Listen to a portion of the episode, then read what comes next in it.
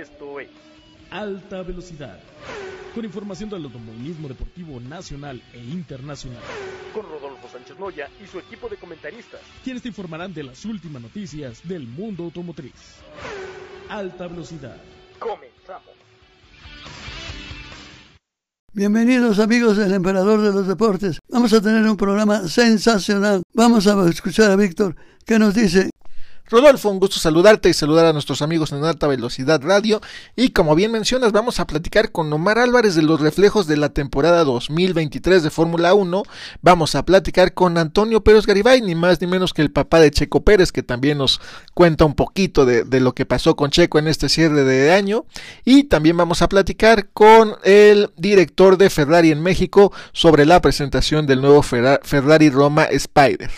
Vamos a conocer lo mejor del automovilismo deportivo que existe en México. Así es que estamos listos. Adelante, arrancamos.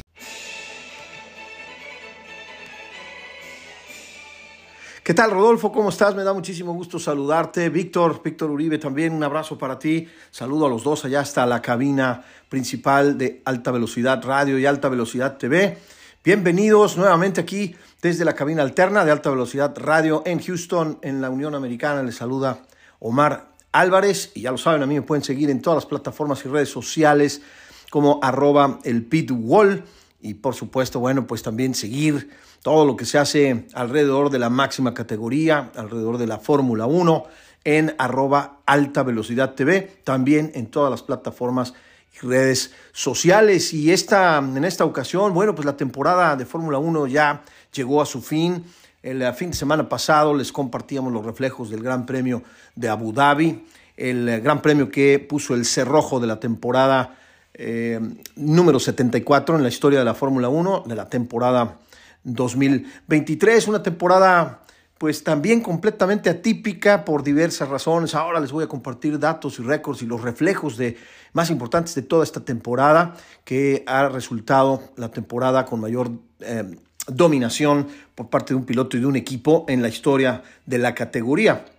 Hay que mencionar que, bueno, pues eh, la idea y la intención del cambio de la normativa eh, previo a, esta, a estas temporadas, pues era equilibrar o tratar de equilibrar un poco la competencia en la Fórmula 1 después de la hegemonía eh, abrumadora también del equipo de Mercedes que logró siete títulos con Lewis Hamilton y Nico, y Nico Rosberg. Recordemos que, bueno, pues con eh, ambos pilotos, el británico Lewis Hamilton y con el alemán Nico Rosberg, Mercedes logró siete títulos eh, de pilotos y ocho, ocho títulos de constructores.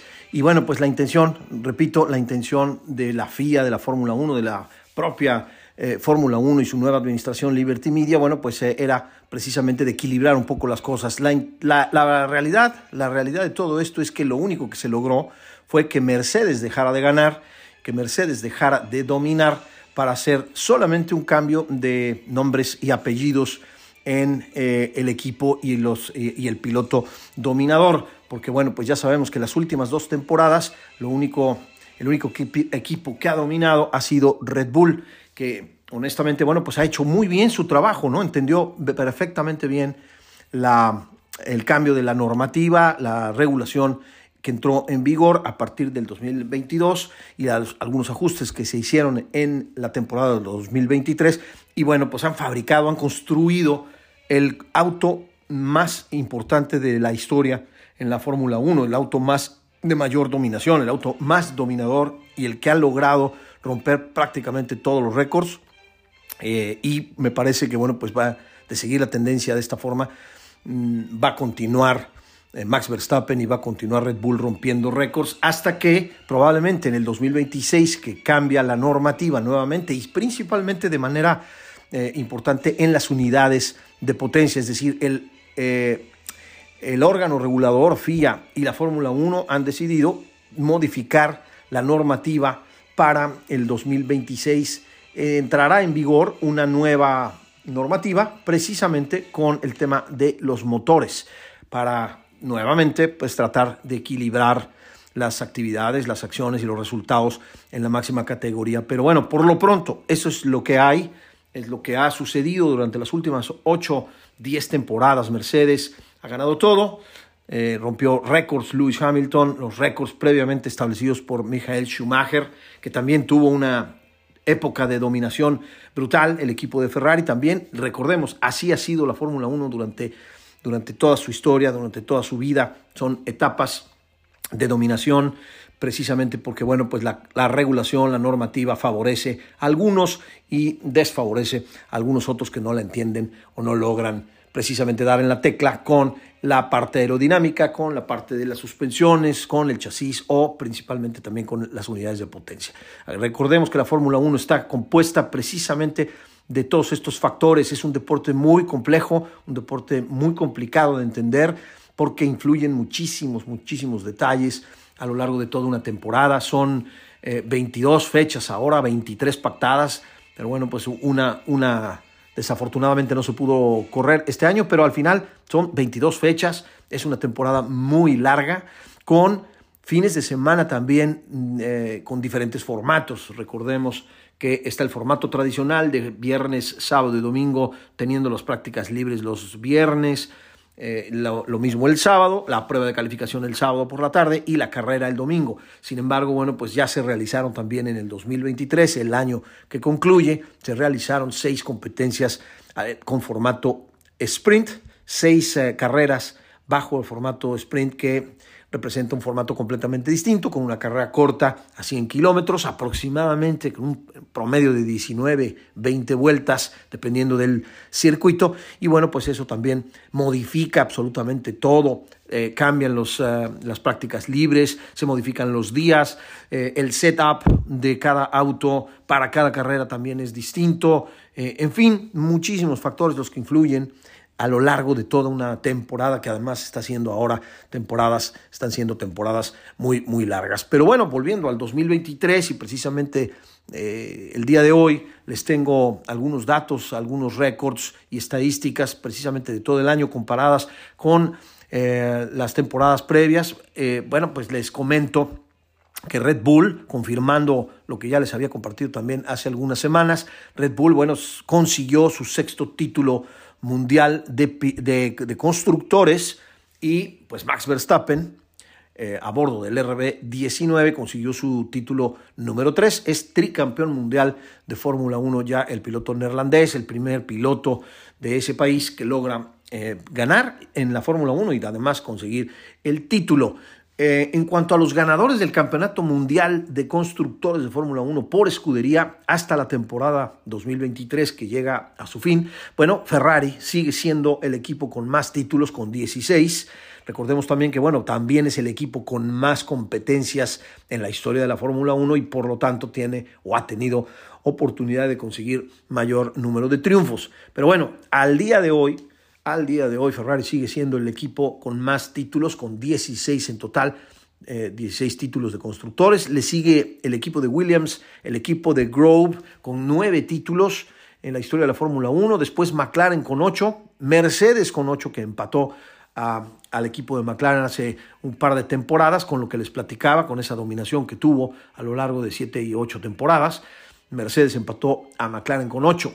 Eh, el equipo de Lotus, el, equipo británico de Lotus, sigue estando en la quinta posición con siete títulos eh, en su historia. Desafortunadamente para Lotus ya no compite, Lotus ya no está en posibilidades de mejorar ese número, por lo que de descontinuar el, eh, la hegemonía, la nueva hegemonía ahora de Red Bull y la tendencia de esta forma, el equipo de Red Bull, el equipo austriaco que tiene seis títulos, el próximo año de ganar el campeonato de constructores empatará a Lotus en la tabla histórica con siete títulos. De ahí para abajo, después de Red Bull, vienen diversas eh, escuderías que han logrado el título. Sin embargo, bueno, pues eh, de manera mucho más mesurada, de manera mucho más moderada. De Red Bull hacia atrás, el siguiente eh, equipo es Renault, el equipo de Renault, que salta de seis títulos de Red Bull a tan solo dos, dos temporadas, dos títulos, dos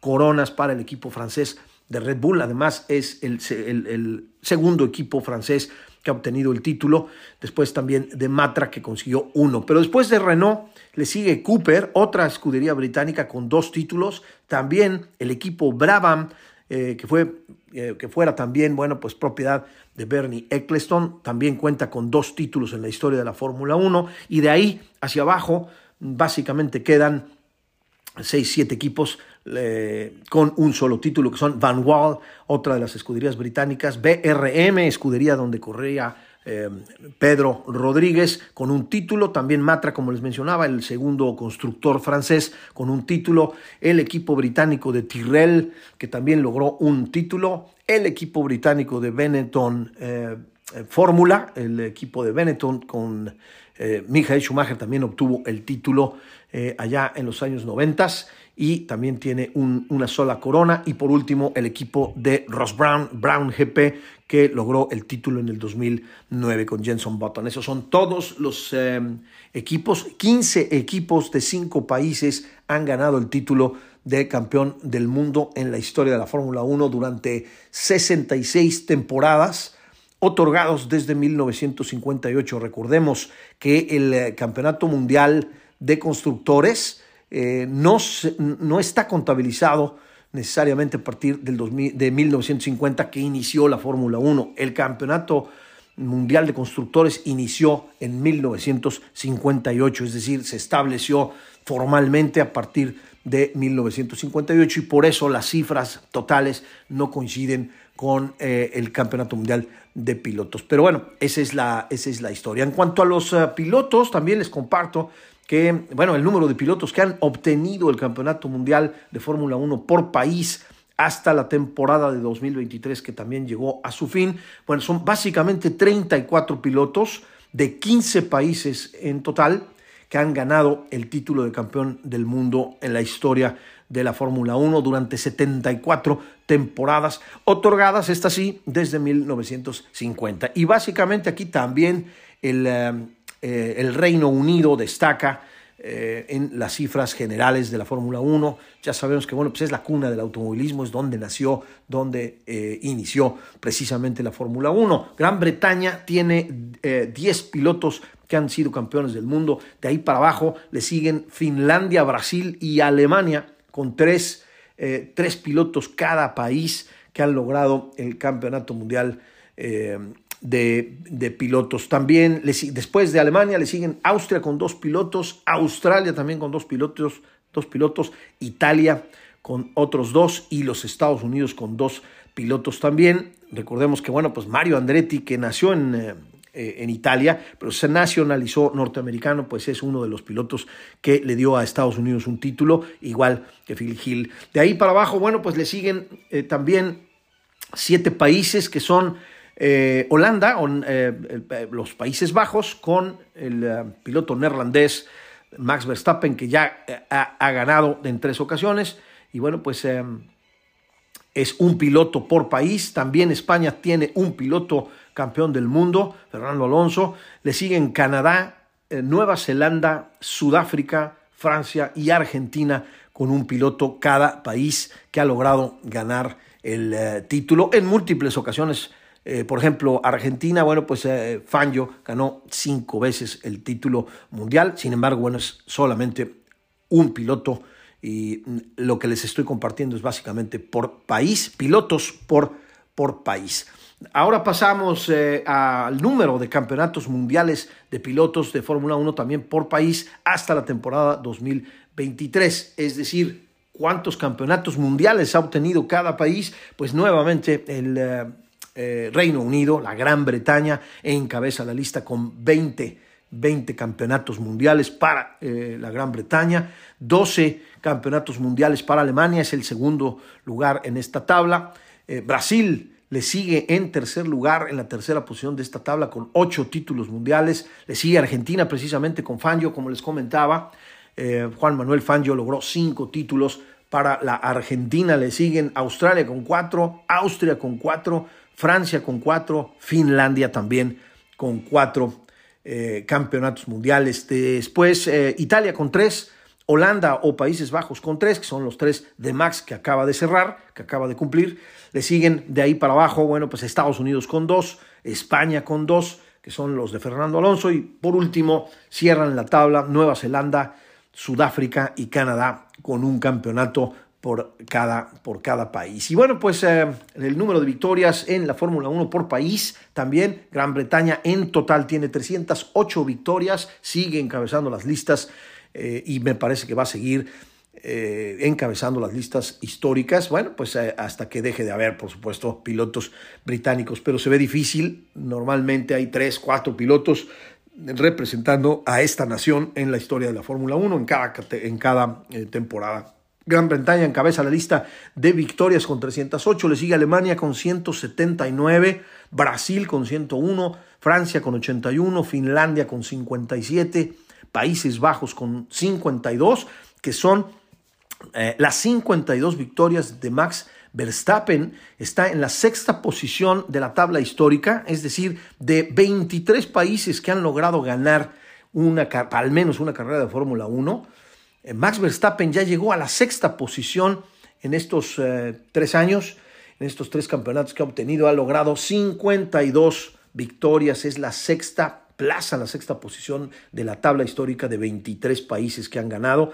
Eh, de ahí para abajo, bueno, pues está Italia con 43, empatado con Australia también con 43, Austria 41, Argentina con 38 victorias a media tabla en la posición número 10, España con 34, Estados Unidos con 33, eh, Canadá 17, Nueva Zelanda 12, Suecia 12, Bélgica 11, Sudáfrica 10, México en la eh, décima octava posición con las ocho victorias que tiene eh, nuestro país y ya sabemos que bueno pues dos logradas por Pedro Rodríguez y seis por el piloto mexicano Sergio Checo Pérez. Suiza le siguen con siete, Colombia con siete, que son mm, prácticamente todas las victorias que ha obtenido o que obtuvo Juan Pablo Montoya. Mónaco cinco victorias, Polonia una victoria y Venezuela cierran la tabla eh, con una sola victoria. Así que eh, esos eh, son los datos que refleja la última temporada realizada de la Fórmula 1, la temporada 2023. también, bueno, los ganadores del Campeonato Mundial de Constructores de Fórmula 1 por nacionalidad hasta la temporada que concluyó hace, hace una semana. Les cuento que el Reino Unido nuevamente tiene 10 constructores, es decir, por, por fabricantes y constructores que se han registrado en la historia de la Fórmula 1, 15 escuderías, 15 equipos de 5 países diferentes han ganado el título de campeón del mundo en la historia de la Fórmula 1 durante 66 temporadas otorgadas desde 1958. Como les comentaba, el eh, Campeonato Mundial de Constructores difiere en las eh, cantidades de eh, títulos o la cantidad de campeonatos mundiales anuales que se han realizado. Pero bueno, nuevamente el Reino Unido encabeza la lista con 10 constructores diferentes que han obtenido el título, es decir, Williams, McLaren, Lotus, Cooper, Brabham, Van Wall, BRM, Tyrrell, Benetton y Brown. Son los 10 eh, constructores que han conseguido los 33 títulos para la eh, para la Gran Bretaña. Francia le sigue con dos constructores, es el segundo país con dos eh, constructores, con dos equipos, Renault y Matra, que han conseguido los tres títulos que tiene como país. Le siguen Austria, Italia y Alemania, son los otros tres eh, países únicos, cinco países en total, que han dado a constructores que eh, han ganado el Campeonato Mundial precisamente de marcas. Eh, Austria le sigue con un constructor, Red Bull precisamente, que llegó a seis, a seis títulos. Italia con un constructor, eh, Ferrari, que es el máximo ganador en este sentido, pero como país, pues nada más tienen a un constructor campeón. Y Alemania también tiene a un solo constructor campeón, que es el equipo de Mercedes. Así que bueno, em, pasando ahora a, otro, a otras cosas y para resumir un poquito lo que pasó en la temporada 2023, les cuento brevemente y para finalizar y regresar los micrófonos allá al estudio. Bueno, les cuento que Max Verstappen, algunos récords importantes que logró Max Verstappen a lo largo de esta temporada, bueno, pues logró más victorias en una misma temporada 19, 19 victorias de 22 posibles en el calendario del 2023. Se realizaron 22 competencias y Max Verstappen ganó 19. El mayor porcentaje de victorias en una misma temporada fue de 86.36%. Es impresionante lo que logró Max Verstappen durante esta temporada el 2023. También tiene más victorias consecutivas, logró 10, 10 victorias consecutivas a lo largo del 2023. Max Verstappen, realmente impresionante lo que hizo el equipo de Red Bull y por supuesto lo que hizo también el equipo de... Eh, eh, perdón, el piloto neerlandés. También logró los más, grandes premios diferentes liderados en una misma temporada. Logró liderar en 20, en 20 competencias diferentes, en 20 grandes premios diferentes. Eh, también logró más puntos en una misma temporada. Logró la cifra récord de 575 puntos. Es el máximo histórico. También logró más puntos eh, por gran premio en una misma temporada. Es decir, logró un promedio de 26 puntos 26,13 eh, puntos por carrera. Imagínense, es algo verdaderamente impresionante y sin precedentes. Por eso mencioné al principio que es la temporada de mayor dominación en la historia. También tiene la mayor diferencia de puntos entre campeón y subcampeón, que logró 290 puntos, 290 unidades entre el piloto neerlandés y el piloto mexicano Sergio Pérez. Más podios en una misma temporada, logró 21, 21 podios el piloto neerlandés. También más podios consecutivos, quedando en el, eh, en el top 2 en, la, en carrera, igualando a Michael Schumacher con 15 con 15 en total, 15 podios, el tercer piloto de la historia con más podios consecutivos, igualando a Fernando Alonso con 15. Todavía le falta algunos números, algunos eh, números para el piloto neerlandés Max Verstappen, pero estoy seguro que de continuar la tendencia y lo que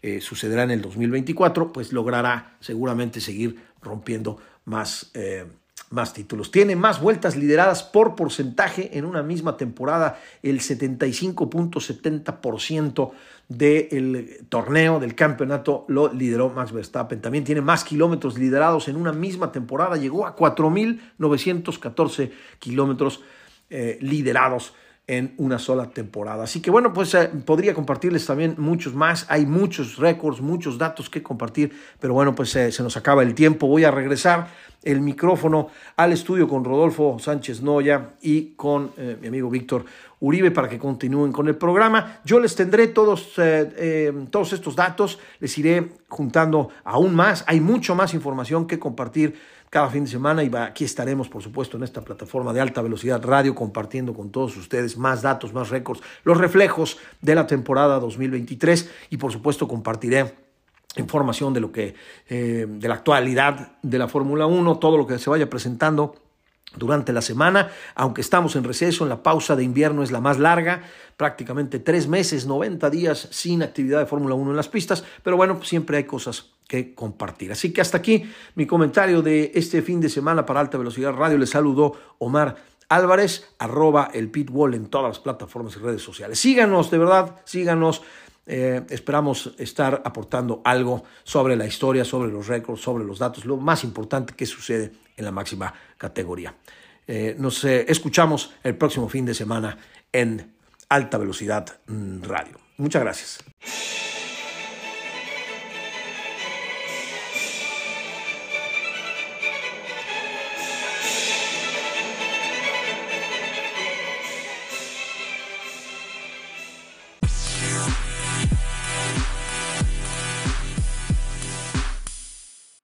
Bien, afortunadamente. ¿Y tú cómo estás? Qué bueno, qué bueno. Con los para el 2024, va a venir un buen año.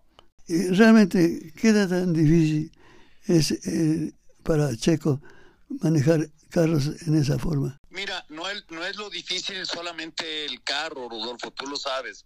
Hay que entender que todo el equipo gira alrededor de un europeo. Checo es mexicano, tú lo viviste con Rodríguez, lo viviste con Cena. ¿eh? Así es. Oye, pero dime una cosa. Eh, es un mundo muy difícil para los latinos, no va a ser fácil. ¿Cuál fue tu reacción con eh, Checo que lo, lo, castigan? No, volvemos a lo mismo, Rodolfo. Yo creo que las cosas se están dando de una forma o de otra y Checo está haciendo lo correcto. Eh, tú conoces mucho de automovilismo. Nunca en la historia de México habíamos tenido un subcampeón del mundo. Aún dos veces campeón del mundo de Fórmula 1 de constructores. Entonces, tenemos el mejor piloto en la historia de nuestro país. Está peleando al tú por tú contra grandes, grandes pilotos y es el único latinoamericano, Rodolfo, hay que entenderlo. Recuerda a Cena lo que le hicieron cuando iba a ganar su primer carrera en Mónaco. Es cierto. Sí, no, indudablemente que sí, es, es una parte de, de lo que ha tenido también que, que luchar Checo y bueno, pues eh, muy merecido ese subcampeonato que bueno, a todo México nos llena de orgullo, ¿no? Tener un piloto subcampeón de Fórmula 1 no es algo que, que pase pues muy seguido y de hecho, bueno, pues es la primera vez en la historia, ¿no? Creo que eso es algo muy de mucho orgullo. Felicidades también para, para usted que como padre seguramente de Checo debe de haberlo vivido y, y sentido esa emoción. Muchas gracias. Hay que estar todos orgullosos, contentos. Lo que sí te digo es que en Checo no va a quedar. Él va a dar todo por pelear milímetro a milímetro este campeonato, contra todo y contra todos. Tiene ese coraje, tiene esa hambre. Mientras más, más, más le hacen eh, cosas para no lograrlo, más, más, más lo crecen. Hay que recordar cómo salió Checo Pérez del automovilismo de México a los 12 años. Entonces, esto es lo que es Checo Pérez. Yo estoy seguro que México tendrá campeón del mundo de Fórmula 1. Hay que seguir trabajándolo. Nada en la vida es gratis, solo la lluvia. Quiere decir que ya se queda con el equipo con el que corre. Efectivamente, Checo se queda nuevamente 2024 y ya verán más adelante si vuelve a firmar con Red Bull. Yo creo que no tiene caso ir en este momento a ningún otro lado. Red Bull es el mejor equipo del mundo, está muy superior a todo. Y el día de hoy tenemos a un piloto subcampeón mexicano y va a estar ganando carreras y nos va a dar mucho orgullo para los mexicanos y va a pelear el campeonato, Rodolfo. Hay que estar seguros, hay que apoyarlo, hay que estar tranquilos todos los padres de familia tenemos que hacer esto, apoyar a nuestros hijos a que sí se puede. Y yo te puedo decir que pocas veces en la vida ha habido, ha habido una recepción de los mexicanos en el autódromo a tu hijo y que en el, mundo entero dio la vuelta a la carrera de Checo Pérez. Eso es fantástico, es maravilloso que tengamos a un mexicano que ya está listo para prepararse. ¿Tú cómo la ves? ¿Cómo te sientes? No, Rodolfo, pero lo reciben en México maravilloso, pero lo reciben en Las Vegas increíble, y lo recibieron en Abu Dhabi con los gritos en el hotel, y lo reciben en Japón. Eh, hoy tenemos un mexicano que nos está representando en todo el mundo. Y te voy a decir algo que es lo mejor de Checo Pérez, Rodolfo, su fundación lo que Checo Pérez hace con todos estos niños pobres, huérfanos en México, las casitas que regala en Oaxaca a la gente que se les cayó sus casas, los alimentos que estuvo regalando desde el día uno en Acapulco, o sea, está al pendiente de todos los mexicanos menos afortunados y él no recibe ni un peso de ningún gobierno, de ninguna parte del mundo. Oiga, y justamente ahorita que toca el tema de la fundación, ¿cómo se puede acercar la gente para también apoyar a la fundación de Checo Pérez y bueno, pues sumarse a todas las causas que procura? Gente se está sumando, ve cómo están apoyando hoy Acapulco es arroba Fundación Checo Pérez en Instagram, ahí manda tus datos, escribe y te contestará la fundación. Puedes apoyar desde ser voluntario en varias partes del país para apoyar a todos estos niños pobres y huérfanos a los que Checo ayuda de sus propios recursos, sin acudir a ningún gobierno. Mira, tengo una anécdota. Eh, fui a Abu Dhabi con motivo de la, licencia de la Fórmula 1 de Checo, ¿te acordarás?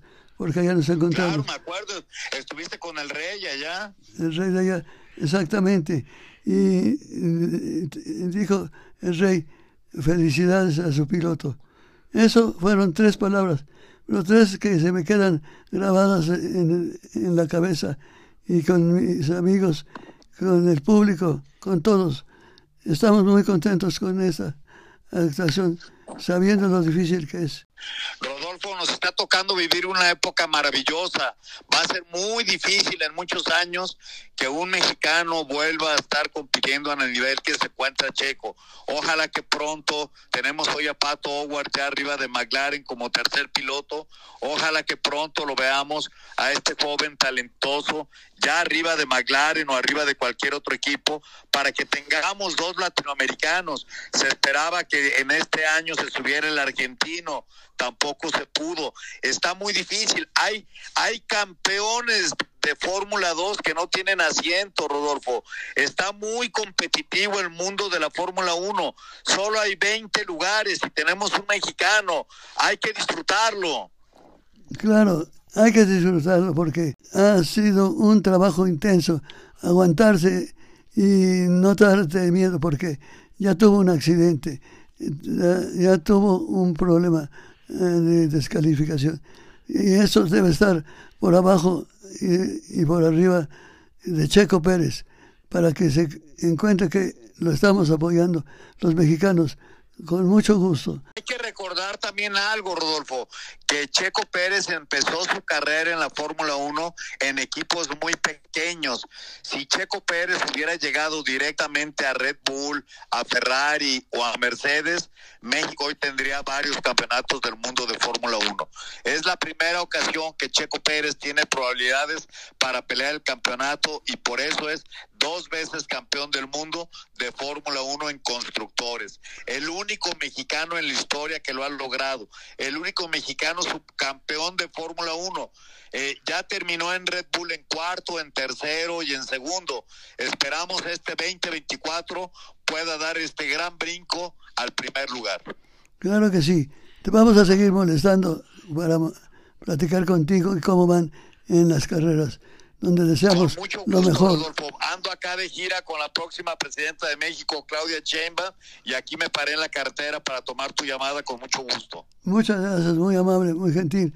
Que Dios los bendiga. un fuerte abrazo a ti y a todo equipo y saben que estamos a sus órdenes. Los Pérez los quieren y los respetan. Sabes que cuentas con mi amistad de muchos años antes de que nacieran mis hijos, cuando eras presidente de la categoría Pony y me quitaste mi licencia. los Pony, la categoría Pony en los ochentas. Todavía no nacía Checo, todavía no lo traía ni en el cuerpo yo. Toño, es un placer. Te mucho, Rodolfo. Sabes que se te quiere y se te respeta. Gracias, mi, hermano. Muchas, Muchas gracias. don Antonio Pérez Garibay, por, por esta entrevista. Un fuerte abrazo y estamos a sus órdenes. Gracias. Igualmente, saludos. Un abrazo a Checo también. Y recuerden, hagan ese automóvil un deporte no un.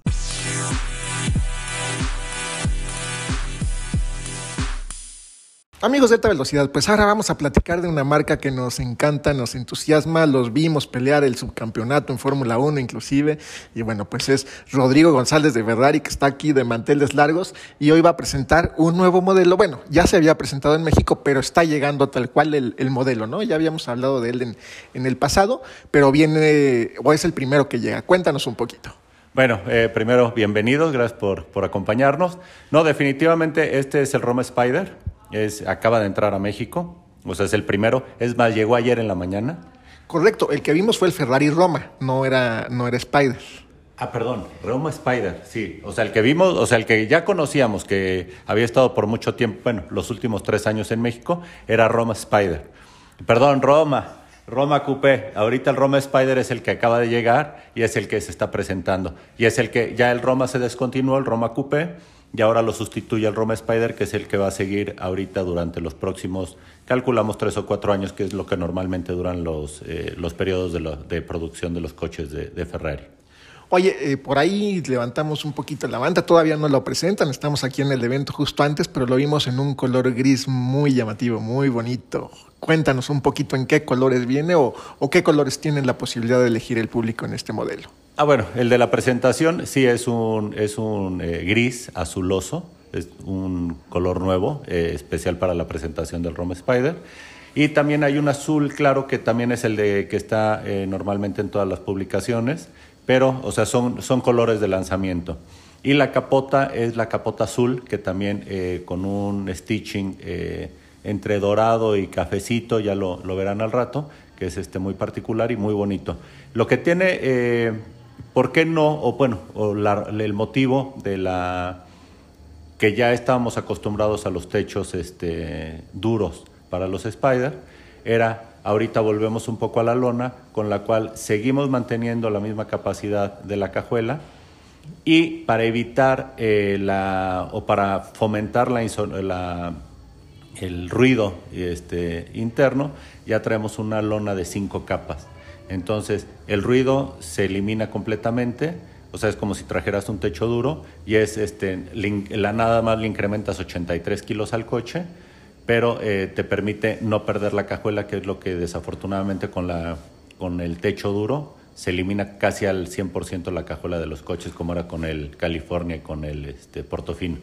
Oye, detalles en los que piensa siempre Ferrari, ¿no? Son detalles que, que, uno a lo mejor como público pues no aprecia, a lo mejor el conocedor es el que sabe ese, tema, pero eso de que tiene cinco capas en el, en el toldo este, suave, pues bueno, simplemente te aísla el ruido exterior, o sea, no, es como andar en cualquier convertible de, con un techo blando, y bueno, pues es uno de los valores agregados que obviamente te da Ferrari. En temas de motorización, ¿cómo llega Ferrari Roma Spider? Igual, es el mismo motor que trae el, Roma, es un 3.8 litros, eh, turbo, biturbo, con 620 caballos y que nos da de 0 a 100 en, en 3.4 segundos. O sea, el coche, y trae una, una de las características principales de este coche, trae una transmisión, igual que el Roma, una transmisión de 8 velocidades que te permite una repartición de torque y una aceleración lineal muy importante. Oye, siempre hablamos de, potencia. Ferrari es pues sinónimo de velocidad, de lujo, confort, todo lo que conlleva. Y, pero sabemos que esto también tiene cierta exclusividad, porque tú no puedes llegar y comprar un Ferrari y llevártelo en el momento, ¿no? Más o menos el tiempo de espera para un Ferrari Roma Spider, ¿cuánto sería para que el, comprador tenga en mente este, este tema? Mira, ahorita es, un vehículo de introducción, ya tenemos varios pedidos, pero estábamos esperando el coche también para que la gente lo pudiera ver y pudiera tomar la decisión de compra. Ahorita, eh, si, si, se decide hacer la, eh, la, configuración de un coche, estamos eh, calculando entregarlo sobre el último trimestre del próximo año. Bueno, no, no es tanto tiempo, ¿no? Finalmente creo que esperar un, un, año para recibir un auto de este tipo, creo que, que vale la pena la, la, espera y el comprador seguramente pues lo, lo, disfruta, ¿no? Es lo que platicábamos hace un momento, disfrutas la espera de un coche de, este, de estas dimensiones, o sea, yo creo que la emoción de saber que te va a llegar, aunque ya tengas otro, no importa, o sea, yo creo que es, es una emoción que, que la espera también cuenta en este tipo de experiencias. Pero una de las cosas más importantes que hay también es la emoción de configurarlo. Es decir, eh, ahorita es, ahorita si quieres eh, vamos al, configurador, hay N cantidad de, posibilidades de configuración desde colores, o sea, a lo mejor, yo me acuerdo hace 20 años, a lo mejor podías escoger 6 colores de Ferrari, ahorita puedes escoger más de 120 colores de Ferrari en el configurador, eh, diferentes tonos, la personalización que se ha hecho en los interiores también es este, el diferente tipo de materiales, o sea, ya no estamos hablando de piel, ya estamos hablando de textiles que puedes meter en los, en los asientos, eh, los ribetes, las alfombras, alcántaras, eh, en fin, eh, hay una, ahorita una cosa que está de moda que se llaman los Dreamlines, que es un pequeño, es darle color a la fibra de carbono en ciertos lugares como para imprimirle mayor este, pues color o, hacerlo más vivo. Entonces, eso está muy de moda ahorita, los Dreamlines en fibra de carbón. Y en fin, o sea, posibilidades tienes las que quieras. Y todo se puede enferrar, todo cuesta. Eso sí, no te voy a decir que no, pero todo se puede.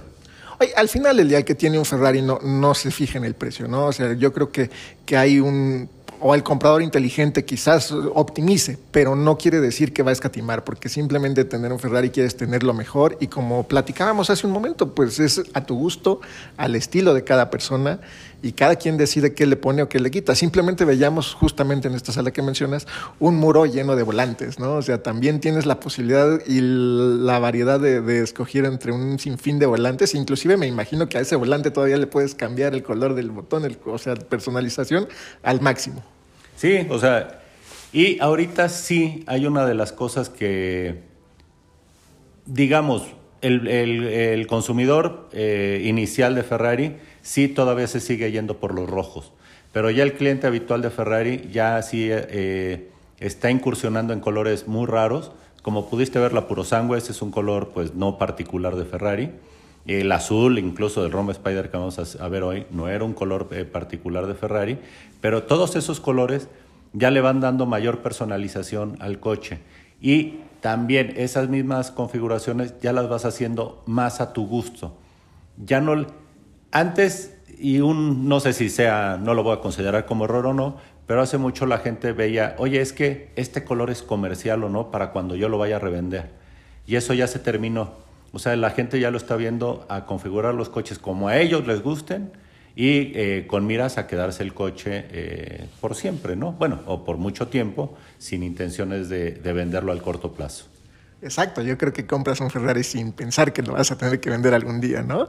Oye, y, evolución de Ferrari finalmente, ¿no? Una era híbrida, modelos como puro sangre, que bueno, pues es rompe el esquema totalmente y es innovador, diferente. ¿Cómo les ha ido con, estos nuevos cambios? Mira, básicamente, eh, bueno, no, es, eh, no estamos entrando a la era híbrida recientemente, eh, se entró en el 2012 con la Ferrari. La Ferrari fue el primer producto híbrido, ya de, digámoslo así, de calle. después la Ferrari Aperta. Y sí hubo un, como un periodo ahí muy abierto hasta que sale el SF90. El SF90, como lo bien sabes, con la combinación de los dos motores, es el, primer Ferrari de mil caballos. Y eh, posteriormente viene el 296, que eh, sustituye, no sustituye al, bueno, es la evolución del F8, que estuvo por mucho tiempo, pero sí es el primer motor con seis cilindros eh, de producción regular que sale en el mercado exceptuando los antiguos como los Dinos, los, este, los 308, eh, bueno, 208, perdón, que eran seis cilindros, pero ya en producción regular el 296 es el primero, pero estás hablando que entre los dos motores estás hablando de 830 caballos. Y el desempeño del coche es increíble porque el, torque te lo imprime el eléctrico y ya después eh, la potencia te lo da, eh, la, potencia para la aceleración te la da el, este, el de combustión. O sea, son una maravilla, o sea, la verdad. Y ahorita sí hay como un parteaguas con el Roma que se extiende un poco con los motores tradicionales, sin ser híbridos, de 8 cilindros biturbo y eh, la extensión también de los 12 cilindros con la puro sangre, que no sabemos cuándo vayan a, este, a salir del mercado, por restricciones, no porque Ferrari quiera. Y en paralelo ahorita se está construyendo toda la nueva planta en Maranello, ya para producir 100% de, a partir de híbridos y en miras a algún eléctrico ya en el 2026. Wow, qué interesante y como, como esta marca, ¿no? De tradición, tantos años, Ferrari siempre innovando y bueno, pues ahora instalando nuevas, nuevas instalaciones, vale la redundancia. Y bueno, pues felices de estar aquí con ustedes acompañándolos y conociendo este nuevo Ferrari Roma Spider. No sé, Rodrigo, algo más que quieras agregar de esta llegada de, de este ejemplar a México nada, agradecerles que estén aquí y obviamente estamos este, para servirles aquí. Si quieren venir a configurar su coche, son bienvenidos. Perfecto, y deben venir a configurarlo porque, de, como dices, esa emoción de, de armar tu coche debe ser algo muy, muy impresionante. Correcto, pues bienvenidos y disfruta la presentación. Te agradecemos mucho, Rodrigo, y amigos de alta velocidad. Ahora regresamos en un momento más.